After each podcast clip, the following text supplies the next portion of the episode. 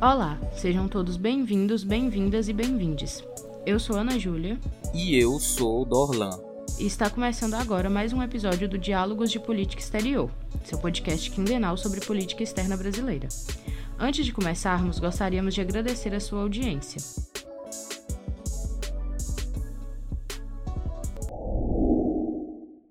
No episódio de hoje, conversaremos sobre a relação entre a política ambiental e a política externa brasileira. Vamos receber a professora Fernanda Melo Santana para nos explicar um pouco mais sobre o impacto das questões ambientais para as relações do Brasil com os outros países. De acordo com Adriana Moura, em seu artigo Trajetória da Política Ambiental Federal no Brasil, a ideia de uma política ambiental brasileira se inicia a partir da década de 1930, sobretudo por pressões externas de países desenvolvidos interessados nas pautas de preservação da Amazônia. Em 1934, foram elaborados códigos normativos pertinentes à gestão de recursos naturais, como o Código das Águas e o Código Florestal. E a própria Constituição de 1934 previa a responsabilidade do governo na proteção ao meio ambiente. Nas décadas seguintes, sobretudo entre 1960 e 1970, houve a reformulação do Código Florestal, além da ampliação das políticas de proteção à fauna.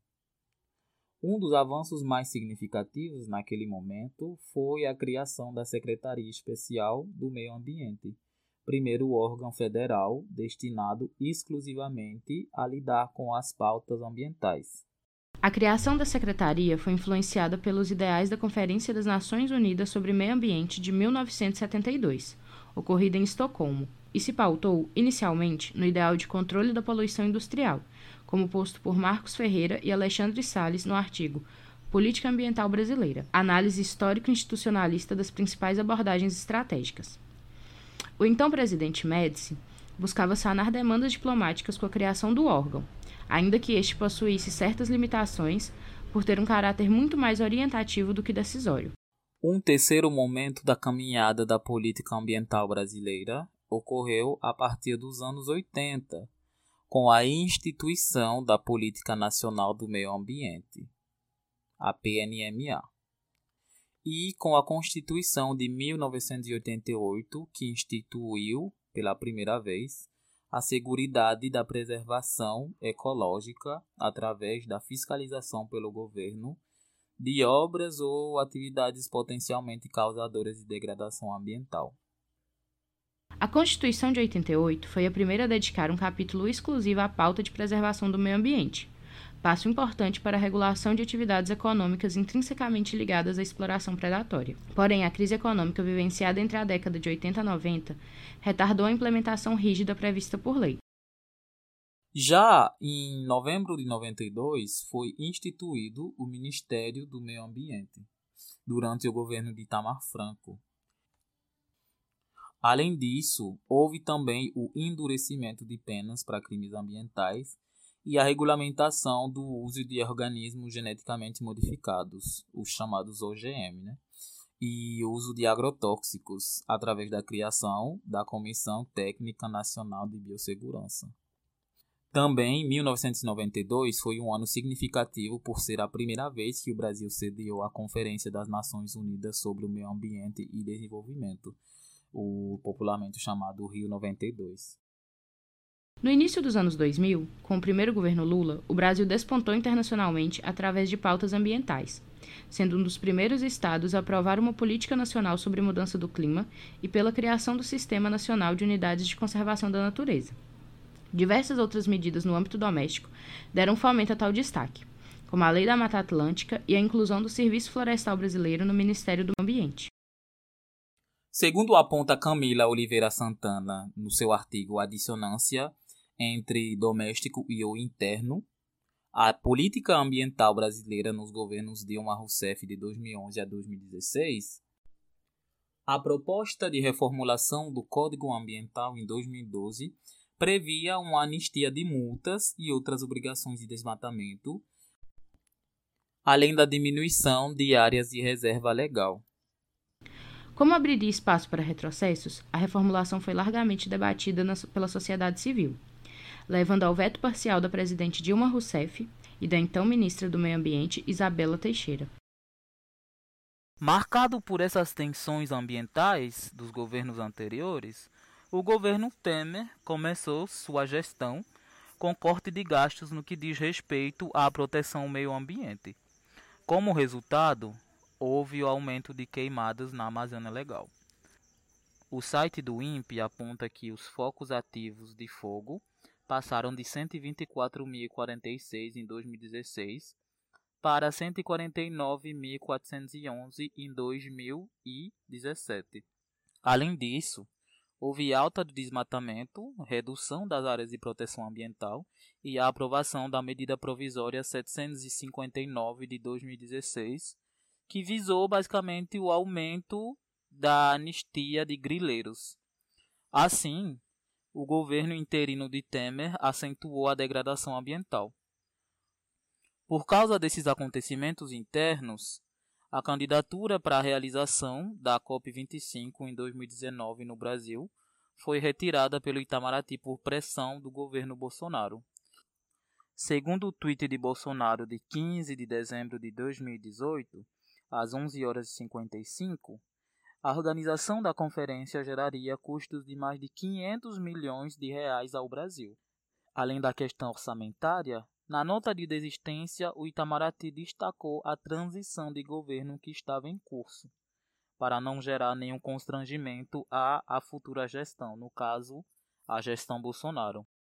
A política externa brasileira no governo Bolsonaro buscou romper com o multilateralismo, fundamentando-se, entre outros aspectos, no antiglobalismo. Naquele contexto, a globalização era vista como perversa, anticristã, anti-ocidental e como fonte de enfraquecimento da soberania dos países. É sob essas bases que se sustentou a política ambiental no governo Bolsonaro.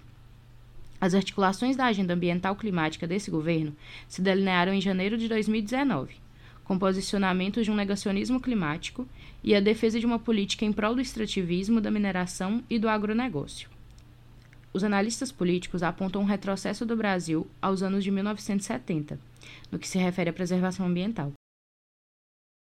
Pedro Luiz Cortes, professor no Instituto de Energia e Ambiente da USP, numa entrevista concedida ao jornal da USP, define o negacionismo como uma crença errônea segundo a qual a mudança climática e o aquecimento global não existem e que são fenômenos naturais e não antrópicos ou seja, que não são causados pelo ser humano.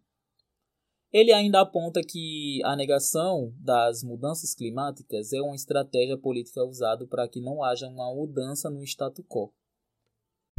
Essa narrativa adotada pelo governo Bolsonaro priorizava os interesses econômicos em detrimento dos imperativos de sustentabilidade, já que, segundo o próprio ex-presidente, os interesses econômicos se contrapunham aos objetivos de preservação ambiental. Já nos primeiros dias de seu governo, a implementação da medida provisória 870 de 2019 promoveu um desmonte da burocracia sobre a Agenda de Desenvolvimento Sustentável, que vinha sendo consolidada desde o sucesso do Brasil nas negociações da COP15 de Copenhague em 2010. Com essa reestruturação governamental, o Ministério do Meio Ambiente perdeu amplo poder político e ficou subordinado aos interesses econômicos de outros ministérios, como os da agricultura e pecuária. Mais ainda, esse posicionamento sobre o meio ambiente se reflete na nomeação de ministros do ex-presidente, com céticos climáticos como Ernesto Araújo e Ricardo Salles. Na cena internacional, esses posicionamentos se sustentam nos argumentos de patriotismo e de defesa da soberania contra a ameaça que apresenta o multilateralismo, porque ele busca reduzir a soberania dos estados ao multiplicar os atores na cena internacional. Com a escolha desses líderes, o governo Bolsonaro confirmou seu liberalismo econômico e conservadorismo político e reforçou um alinhamento automático em questões econômicas, políticas e ideológicas com os Estados Unidos. A exemplo, após a saída dos Estados Unidos do, do Acordo de Paris em 2020, o Brasil também mostrou resistência e ceticismo em relação à validade desse acordo. A reforma institucional reduziu a força política da sociedade civil e não reconheceu seu papel na defesa dos direitos humanos. Por essa situação, as articulações indígenas internacionais fizeram um pedido para serem representadas nas negociações da ONU. Quem atendeu esse pedido foram os governos de Peru, México, Bolívia, Austrália, Nova Zelândia e Canadá. Embora o governo brasileiro tenha criado obstáculos para que os movimentos indígenas nacionais não expusessem suas ações predatórias. A chamada nova política externa brasileira levou o Brasil a criar um grande abismo não só entre os antigos governos mais progressistas na questão ambiental, mas também com os outros países no plano internacional, isso por conta da aproximação unilateral com o ex-presidente norte-americano Donald Trump. A revista Foreign Policy, em 2019, até apontou o Brasil como um líder nas negociações do clima que se converteu em uma grande ameaça à sustentabilidade. A partir dessa atuação, o governo Bolsonaro retrocedeu a posição privilegiada que o Brasil já tinha conquistado ao longo desses anos no que diz respeito à agenda climática. O governo que se iniciou em janeiro de 2023 se mostra bastante empenhado em reconquistar essa posição ao nomear novamente Marina Silva como ministra do Meio Ambiente. Antes mesmo de sua posse, o presidente Lula começou a participar de fóruns internacionais, tal qual a COP27, sediada pelo Egito em novembro de 2022. Logo na primeira semana de seu mandato, a Alemanha e a Noruega, os principais financiadores do Fundo Amazônia, retomaram os investimentos após quatro anos de suspensão. O retorno do multilateralismo e do prestígio brasileiro na diplomacia ambiental se deu também pela candidatura da cidade de Belém do Pará para sediar a COP30, que será realizada em 2025. Hoje, no Diálogos de Política Exterior, recebemos a professora Fernanda Melo Santana. A professora Fernanda é professora assistente do Departamento de Relações Internacionais, professora do Programa de Pós-Graduação em Planejamento e Análise de Políticas Públicas e diretora da Faculdade de Ciências Humanas e Sociais, todos pela Universidade Estadual Paulista, a Unesp. Também é professora do Programa de Pós-Graduação em Relações Internacionais Santiago Dantas, parceria entre a Unesp, Unicamp e PUC São Paulo. É doutora em Geografia Humana pela Universidade de São Paulo. Possui graduação em Relações Internacionais pela Unesp e mestrado em Geografia com ênfase em Geografia Humana pela Universidade de São Paulo. Realizou o pós-doutorado na Universidade Autônoma de, Barcelona. Coordena o grupo de estudos em Política e Direito Internacional na Unesp. Tem experiência nas áreas de política ambiental global, geografia política e geopolítica, relações internacionais e políticas públicas, atuando principalmente nos seguintes temas: política ambiental global, política ambiental brasileira, governança e gestão de recursos hídricos e energias renováveis. Amazônia, instituições e integração regional da América Latina. Professora, muito obrigada por ter aceitado o nosso convite. É uma honra receber a senhora no Diálogos de Política Exterior. É, fiquei muito feliz com o convite. Para mim é um prazer. É, em seu nome, eu gostaria de cumprimentar todos os discentes, docentes da Universidade Federal de Sergipe. Para a gente abrir o nosso debate, é, nós percebemos que nos seus trabalhos acadêmicos de conclusão da graduação, do mestrado e doutorado, a senhora focou principalmente em governança hídrica na bacia amazônica e em temas de política ambiental. É, como é que se deu esse interesse por essa temática e se a senhora poderia introduzir um pouco mais como foi a sua trajetória de pesquisa? Obrigada. Tudo começa na graduação, né? Quando eu entrei na graduação em Relações Internacionais, é, me chamou muita atenção que ninguém falava de questões ambientais, né? Apesar de a gente estar ali no ano de 2002, né? 1 mais 10, e o mundo todo está falando de questões ambientais, a graduação em Relações Internacionais ela estava muito focada aqui no Brasil em outras áreas, né? E, e, eu, como filha de bióloga e ambientalista, que cresci ouvindo né, sobre as temáticas ambientais, preocupações, é, resolvi explorar essa área. Né? É, ainda que é, nesse começo foi para um viés mais de geopolítica, né, mas ainda assim preocupado com as questões ambientais. Quando eu saí da graduação, eu vi que não teria muito espaço para eu abordar os temas ambientais na, nas relações internacionais, até porque não existia muitos programas de pós-graduação em relações internacionais. É aí que eu decidi para geografia, né? A única professora que falava de temas ambientais na graduação era professora de geografia, né?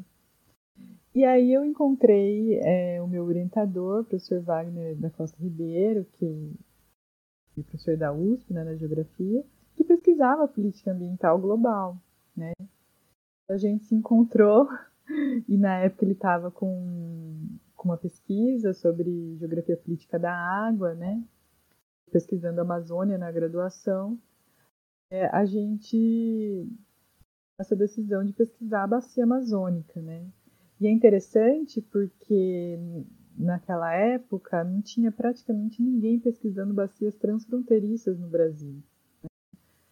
Nós temos a maior bacia é, hidrográfica transfronteiriça do mundo, que é a bacia amazônica. Olha que responsabilidade, né? Existiam alguns trabalhos sobre a bacia do Prata por causa das hidrelétricas, né? principalmente Itaipu, mas num contexto de geopolítica também, né? Então eu busquei o mestrado e doutorado tentar expandir um pouco para além das teorias clássicas de relações internacionais, né? O doutorado já me interessava muito mais entender é, a participação política dos povos indígenas na Amazônia, né? Pude, na minha durante a minha pesquisa de doutorado, fazer vários trabalhos de campo na Amazônia. Então, eu, eu viajei para o Acre, é, para Bolívia, para o Peru, o Equador. No Equador, eu visitei a coordenação das organizações é, indígenas da Bacia Amazônica, COICA, né? É, é COICA porque a sigla, na verdade, está em espanhol, né?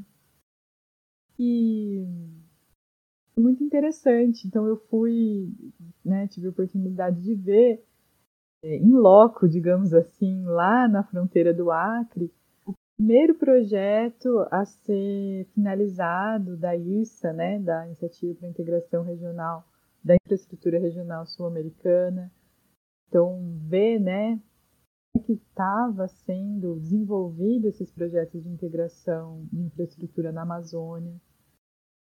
Também entender um pouco desses conflitos que existem em bacias transfronteiriças, né? É muito apaixonante, né? A Amazônia em si é muito apaixonante, né? Quando a gente está lá e vê aquela imensidão de floresta, ou a gente vê a imensidão da destruição da floresta, que é coisa assim que, que causa né, um mal-estar grande quando a gente vê, né? Primeira vez, na verdade, que eu fui para a Amazônia foi no último ano da graduação, participando do projeto Rondon. O governo Lula tinha acabado de relançar, foi em 2005. Eu fui para o Acre e desde então eu né, me apaixonei pelo Acre e continuo fazendo pesquisas é, sobre a fronteira, né, ali é do Acre, é uma tríplice fronteira que nós temos lá, né, entre Brasil, Bolívia e Peru. E isso também me possibilitou é, inserir em redes internacionais de pesquisa, o que é o mais legal, eu acho, da nossa área de pesquisador, né, pesquisadora. É esse trabalho coletivo de pesquisa. Então, hoje eu faço parte da Waterlat Globacity, que é uma rede internacional de pesquisa focada é, é uma rede militante de pesquisa, mas com muito envolvimento político, né, da luta pela luta social pela água, pelo saneamento, pelo direito à água. E, e também outras redes foram, foram surgindo, né, é, no andamento da minha pesquisa. Então, eu pude fazer um sanduíche na Holanda, na Universidade de Utrecht, e conhecer pesquisadores de Wageningen, de outras universidades na Holanda, que também pesquisavam a Amazônia ou pesquisavam a luta social pela água aqui na América Latina, né? E é exatamente por conta disso que eu consegui também é, fazer o pós-doutorado na Universidade Autônoma de Barcelona com um colega que também faz parte da rede Waterlat, é, que é o professor Davi é, Sauri, e é interessante porque a Universidade Autônoma de Barcelona também tem uma pesquisa muito interessante sobre justiça ambiental, né? É, grupo que lançou Atlas de Justiça Ambiental. Hoje ele é alimentado por muita gente, né, no mundo inteiro. É um grande projeto coletivo é, gigante. E, e, é muito interessante, eu recomendo né, para quem tiver interesse na área, o Atlas de Justiça Ambiental. Obrigada, professora. É muito interessante a gente falar o quão a, a parte de política ambiental ainda é, querendo ou não, ignorada dentro de, de relações internacionais, apesar de estar se falando um pouco mais é, na última década. E que trajetória incrível. É muito, muito interessante trazer gente aqui que tem experiência na pesquisa um pouco mais prática, assim, por assim dizer, né? Dentro de relações internacionais e áreas correlatas.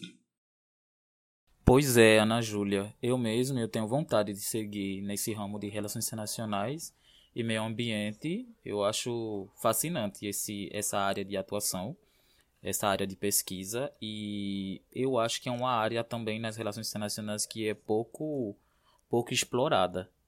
E a professora falou do projeto Rondon. Eu estudei o projeto Rondon, pesquisei um pouco em algumas matérias sobre isso. E também pensei, tinha pensado já em trazer algumas perguntas relativas ao projeto Rondon, mas a gente não tem muito tempo para esse nosso podcast, então eu vou para a pergunta mesmo que a gente tinha preparado para a senhora. E assim, professora, queríamos saber, hoje o Brasil é dos países que tem maior legislação ambiental. O Brasil tem a maior legislação ambiental do mundo mas ao mesmo tempo é o país que mais desmata. Como é que a senhora entende? Como é que a senhora pode explicar esse paradoxo? Perfeito. Essa essa pergunta vai junto com aquela, né? O maior produtor de alimentos do mundo e grande parte da população passando fome, né? E é também tá ligada a, nossa, nós temos uma abundância de água em muitas regiões do Brasil, não todas, né? Nós temos o nosso semiárido, nós temos, por exemplo, no caso da Amazônia, que é a maior bacia hidrográfica do mundo, falta de saneamento básico. Né? As pessoas não têm acesso à água potável, que é outro absurdo. Por que, que isso acontece? Acontece porque é tudo uma questão de estrutura, né? É, é estrutural também, né? Política, social, né? tem a ver também com a nossa história, né? Uma história que forma essa estrutura política social. Então, para investigar isso, eu fui investigar como é que foi construída a política e a legislação ambiental no Brasil. E quando a gente começa a investigar isso, e a história ambiental tem nos ajudado a entender, nós vamos vendo, por exemplo, que o, os movimentos ambientalistas que lutavam, por exemplo, para a criação de parques naturais, são muito antigos no Brasil, da década de 30. Né? Se a gente for ver a nossa, o nosso primeiro. É, nosso código de águas é da década de 30 também, mas está voltado mais para a energia elétrica. Mas nós temos nosso código florestal de 69, que era muito avançado para a época, né? Por que, que isso aconteceu? Isso aconteceu por janelas aí é, de oportunidades em determinados momentos né, históricos do nosso país. Assim, a maior parte da legislação e da política propriamente ambiental se deu a partir da década de 90. Tanto é que a luta do Chico Mendes no final da década de 80, dos seringueiros, né, dos povos da floresta, eles é, levaram à institucionalização de uma política que era das unidades de conservação de uso sustentável, né? Que era uma reivindicação é, das populações, né, dos povos da floresta, como, como dizia o próprio Chico Mendes. Né? E isso se deu só na década de 90. Né? É, o que, que eu acredito que a gente pode pegar de elementos da nossa história, então. O Brasil sempre reivindicou internacionalmente, né, nós somos todos colegas aqui, estudantes de relações internacionais, desenvolvimento, o tal do desenvolvimento, não é isso? Então, um desenvolvimento muito confundido com desenvolvimento econômico, com crescimento econômico, né, a tal da ordem e o progresso que está na nossa bandeira. Tem a ver com esses processos de modernização modernização que veio né, desse ideal de modernização europeia é uma modernização é, que é o contrário da natureza. vem lá, né, dos primórdios, né, do, do iluminismo, da, da ciência, né, a civilização, a sociedade colocada como contraposta à natureza. E essa ideia de crescimento econômico e desenvolvimento, ela vem muito nessa linha, né, é, de contrária ao à preservação ambiental, etc, né. Isso levou que a vários é, em vários períodos históricos, né, governos quererem o quê? Desenvolver a Amazônia, por exemplo, né, ou desenvolver o Oeste, a marcha para o Oeste, né, do governo Vargas. Então, tudo isso significava o quê? Levar a civilização, né, para o sertão brasileiro. E isso levou um processo de degradação ambiental muito grande, né? É lógico que a Mata Atlântica, digamos assim, foi um dos primeiros biomas a, a sofrerem essa devastação total. E daí, é, quando o, o mundo começou já a mudar a ideia sobre as questões ambientais, que na verdade a gente precisaria preservar, senão a gente não teria mais desenvolvimento, né? Aí culminou na Conferência de Estocolmo em 72, e isso foi se desenvolvendo, né, ao longo da década de 70, 80 o Brasil foi começando a ser visto como um grande vilão. É, é, lógico que isso tem muita hipocrisia, tem muita hipocrisia, porque a Europa tinha devastado todas as florestas dela, né? Quando eu estive no meu pós-doutorado na Espanha, eu pude ver que a maior parte dos parques naturais lá são de reflorestamento. Não tem é, florestas como a gente ainda tem no Brasil que não foram devastadas, né? Não, lá praticamente todos os parques naturais são de reflorestamento, passando por um processo de intervenção para preservação, né? E cobrando, né, é, esses países também do norte, cobrando, né, que Brasil e outros países preservassem as florestas, né? E preservassem outros recursos naturais também que na Europa, no norte, é, estavam muito degradados. Né? Os recursos hídricos na Europa são extremamente poluídos. Né? É, tem um problema sério de, de poluição, de toxicidade da água. Né? Então, isso também tem a ver com como se desenvolveu essa política ambiental brasileira, porque daí os países do norte começaram o quê? A financiar projetos ambientais no Brasil. A política nacional de meio ambiente, ela é do final da década de 80, né? Que já mostra esse processo né, do, do, Brasil também sendo tendo uma influência do, do internacional, digamos, né, do que estava acontecendo internacionalmente, das grandes conferências ambientais, etc., que se juntou com os movimentos ambientalistas que já existiam no Brasil. Eu gosto de frisar isso. Já existiam. Nós temos é, medidas que foram decretadas por Dom Pedro, para vocês terem uma ideia, de preservação da água. Então, assim, a questão da água é muito antiga. É, é, visível, a gente sabe, né, que a poluição da água, como é que a gente vai consumir aquela água poluída, né? Então, isso já é muito mais antigo. É lógico que a gente não entendia todos os efeitos, né? É, todo tipo de poluição da água, mas se tinha uma ideia de que, nossa, se eu jogar, é, digamos, esgoto na água que eu vou consumir não vai dar certo. Ninguém nem vai querer consumir essa água, então é muito antigo. Daí esse financiamento externo a projetos ambientais começa a crescer. E quando o Chico Mendes né, se torna famoso internacionalmente, levando a imagens da devastação da Amazônia, se acelera a partir da década de 70, é importante frisar isso, né? A devastação da Amazônia ela se acelera a partir da década de 70, então nós estamos falando de coisas recentes, né? Os últimos 50, 60 anos. É, o mundo vai cobrar do Brasil, né? Vai cobrar é, e ao mesmo tempo vão surgir iniciativas de financiamento. É aí que surge o PPG7, é o Programa Piloto de Proteção as florestas tropicais no Brasil e a maior parte desse recurso vai para a Amazônia e uma outra parte pequena para a Mata Atlântica, né? E financiado pelo G7, mas principalmente a Alemanha, e é um mega programa guarda-chuva com diferentes projetos. E olha que interessante, né? Eu dou essa aula para os meus alunos. Se a gente analisa a quantidade de terras indígenas demarcadas, vocês vão ver que no, durante o governo FHC tem um monte de, de terra indígena demarcada. Por que, que isso acontece? Por que, que ele, ele tinha. ele era o maior defensor da causa? Não. Porque é, fatores né, disso é a verba do PPG-7. Os recursos que é, vieram para o PPG-7 estavam lá, um projeto de demarcação de terras indígenas.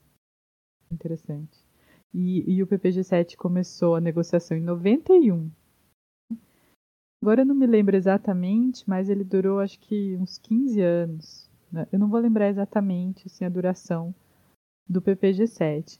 Mas daí, após a finalização desse grande programa, acontece um, é formado um grupo interministerial.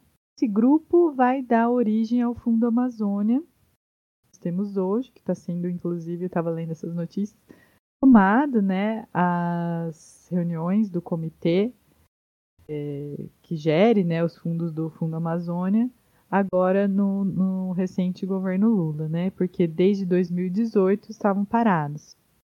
Durante o governo Bolsonaro, né? Esse fundo ficou praticamente parado. E isso, inclusive, foi alvo de ações civis públicas, né? Por parte da sociedade civil. Então, a minha tese é que a legislação ambiental, política ambiental brasileira, se deu muito como com esses recursos externos. Tanto é que o IBAMA, quando foi criado, depois o Ministério do Meio Ambiente, quando foi criado, grande parte dos recursos dele vinham de projetos é, internacionais.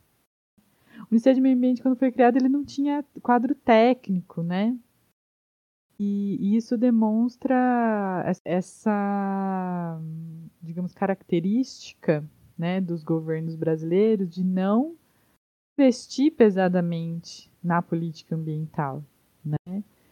Sim, os recursos, quando tem recurso externo, daí você tem políticas ambientais, mas o próprio governo, né, é, colocar um orçamento grande para o Ministério do Meio Ambiente, isso nunca aconteceu, né?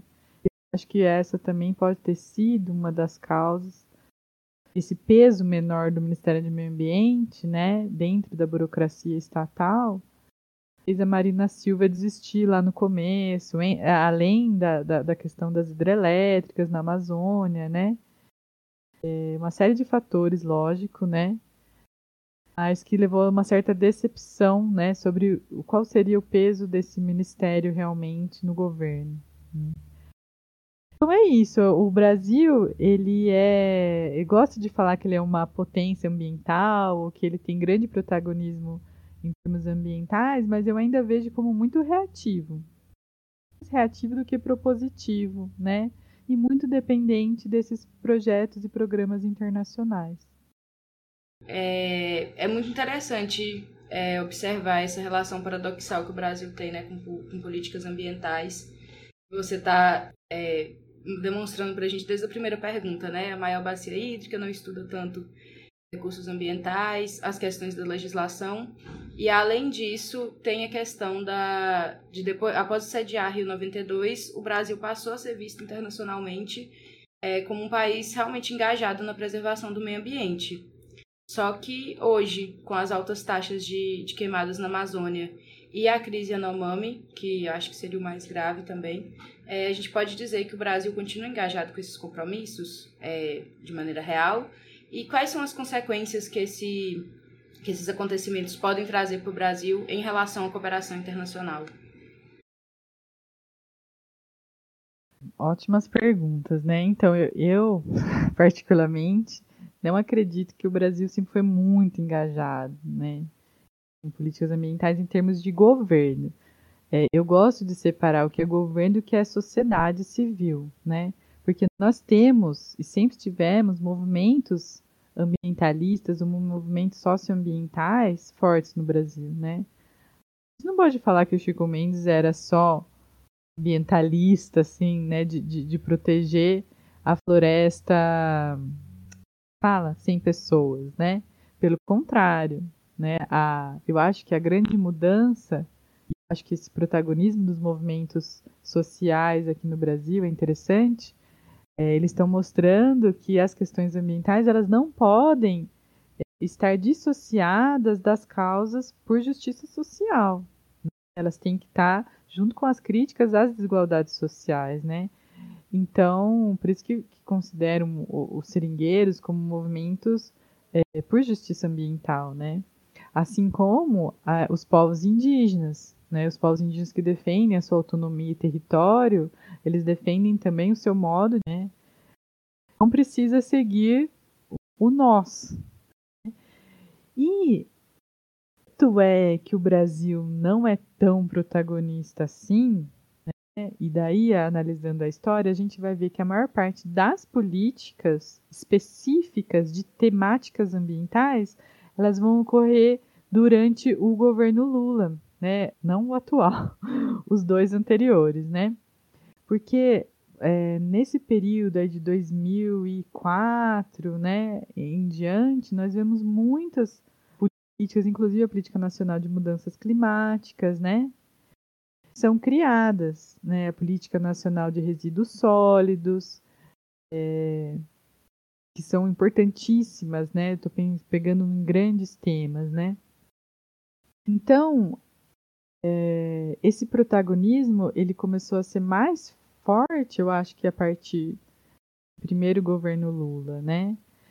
com a Marina Silva, que tinha um protagonismo né, internacional, né, era reconhecida internacionalmente.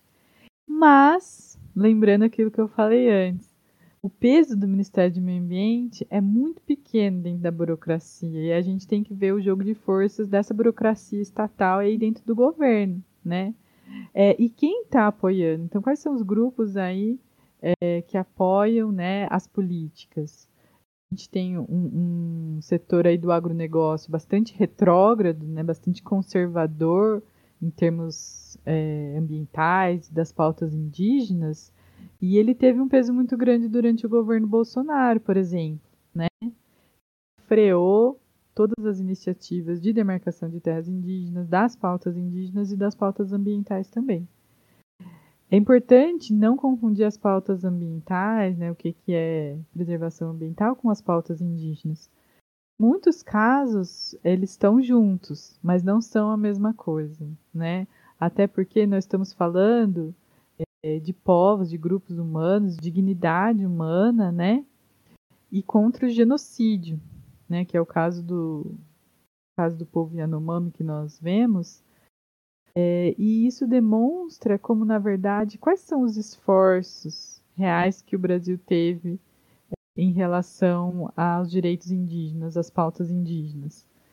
E a gente precisa fazer uma investigação, inclusive internacional, sobre isso.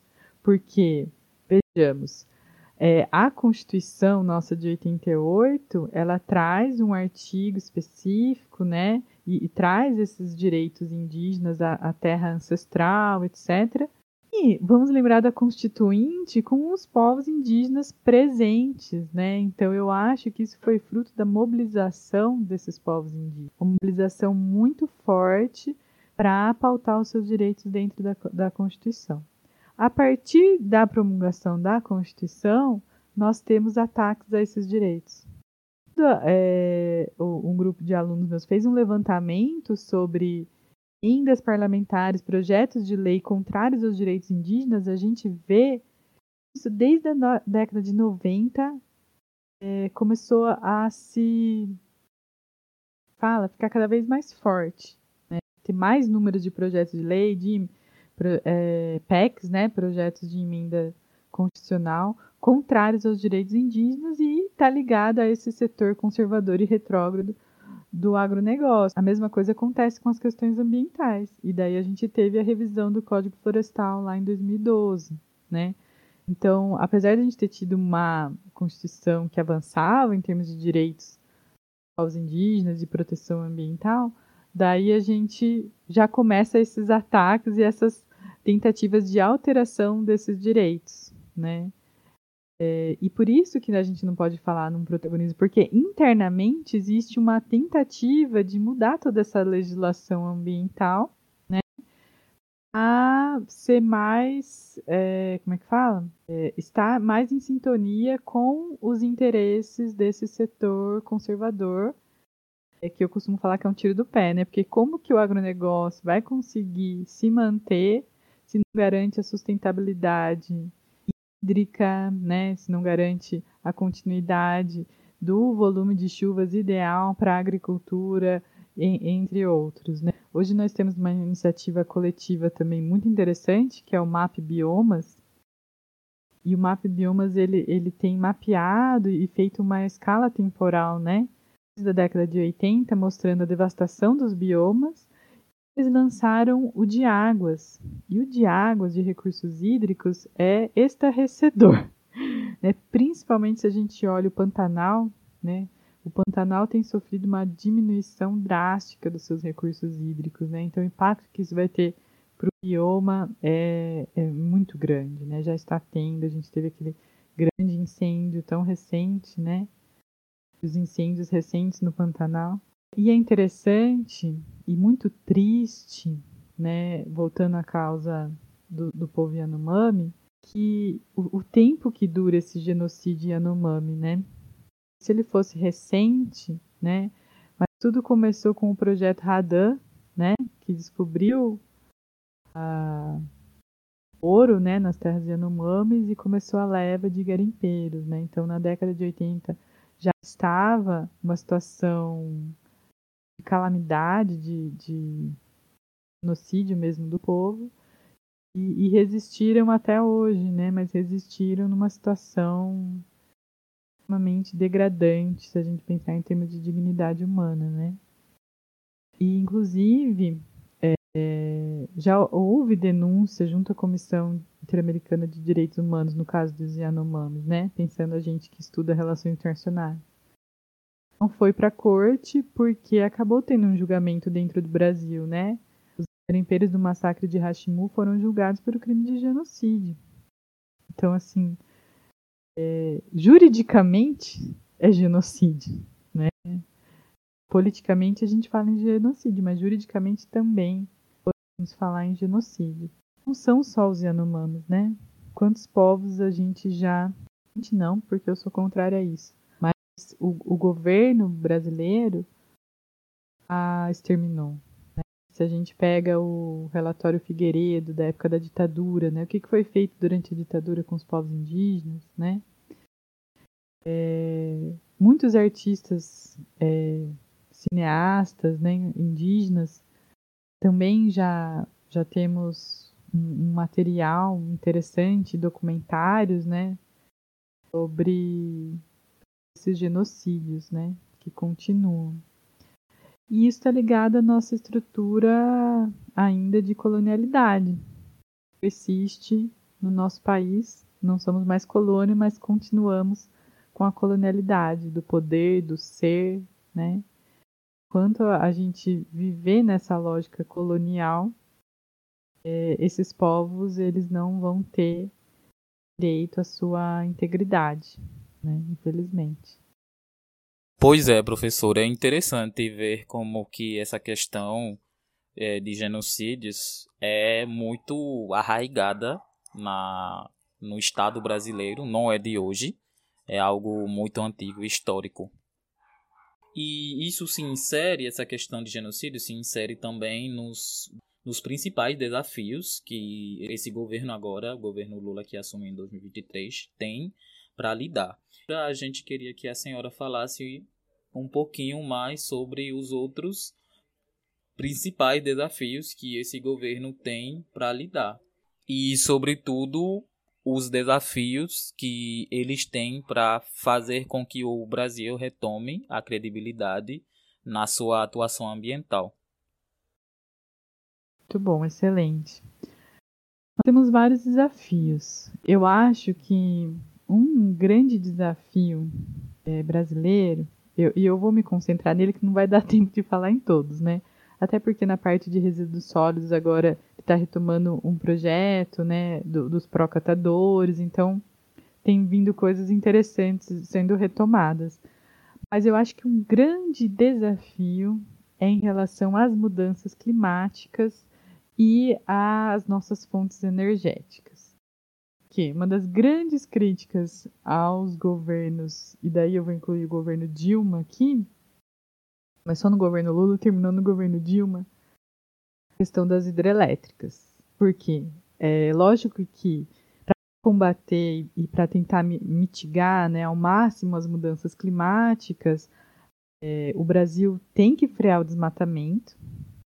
É, isso a gente já sabe, e a gente sabe que dá certo frear o desmatamento, porque o Lula fez isso com várias políticas, né? O PPCDAN, que, é, que incluía o INPE, né, no monitoramento do desmatamento. É, a gente tem que frear o desmatamento, mas ao mesmo tempo a gente tem que mudar as nossas fontes energéticas, né? O Brasil, ele se coloca numa posição confortável em relação a isso, porque grande parte da nossa energia elétrica né, das hidrelétricas, das fontes hídricas.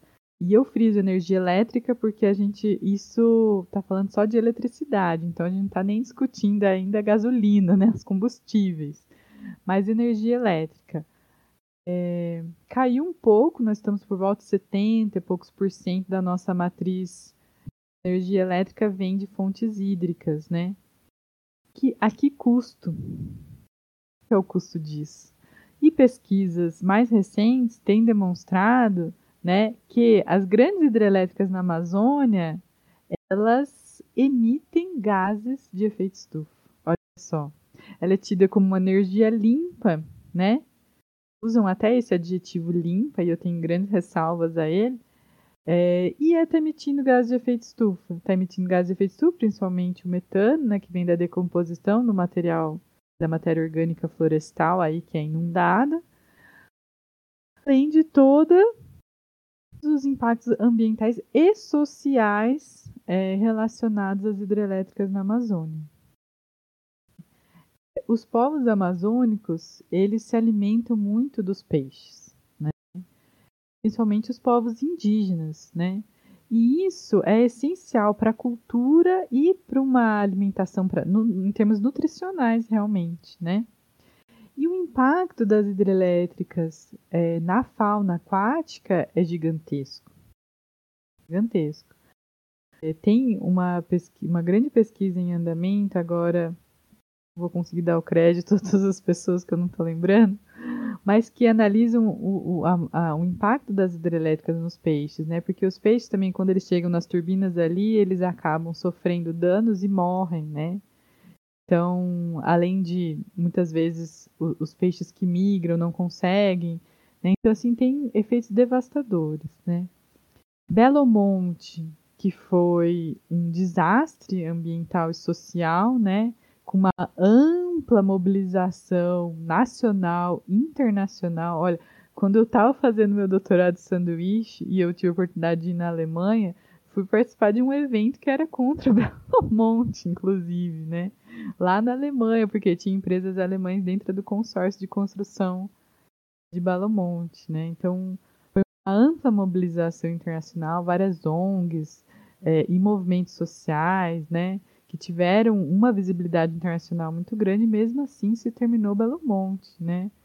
Hoje os efeitos na pesca lá já são visíveis, visíveis os efeitos sobre a pesca.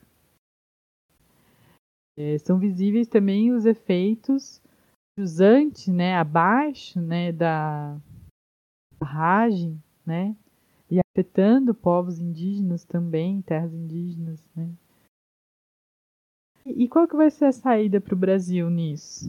Nós vamos continuar com essa política de construção de hidrelétricas na Amazônia? Eu estou falando da Amazônia, mas a gente sabe do desastre ambiental que foi também em Itaipu e outras hidrelétricas.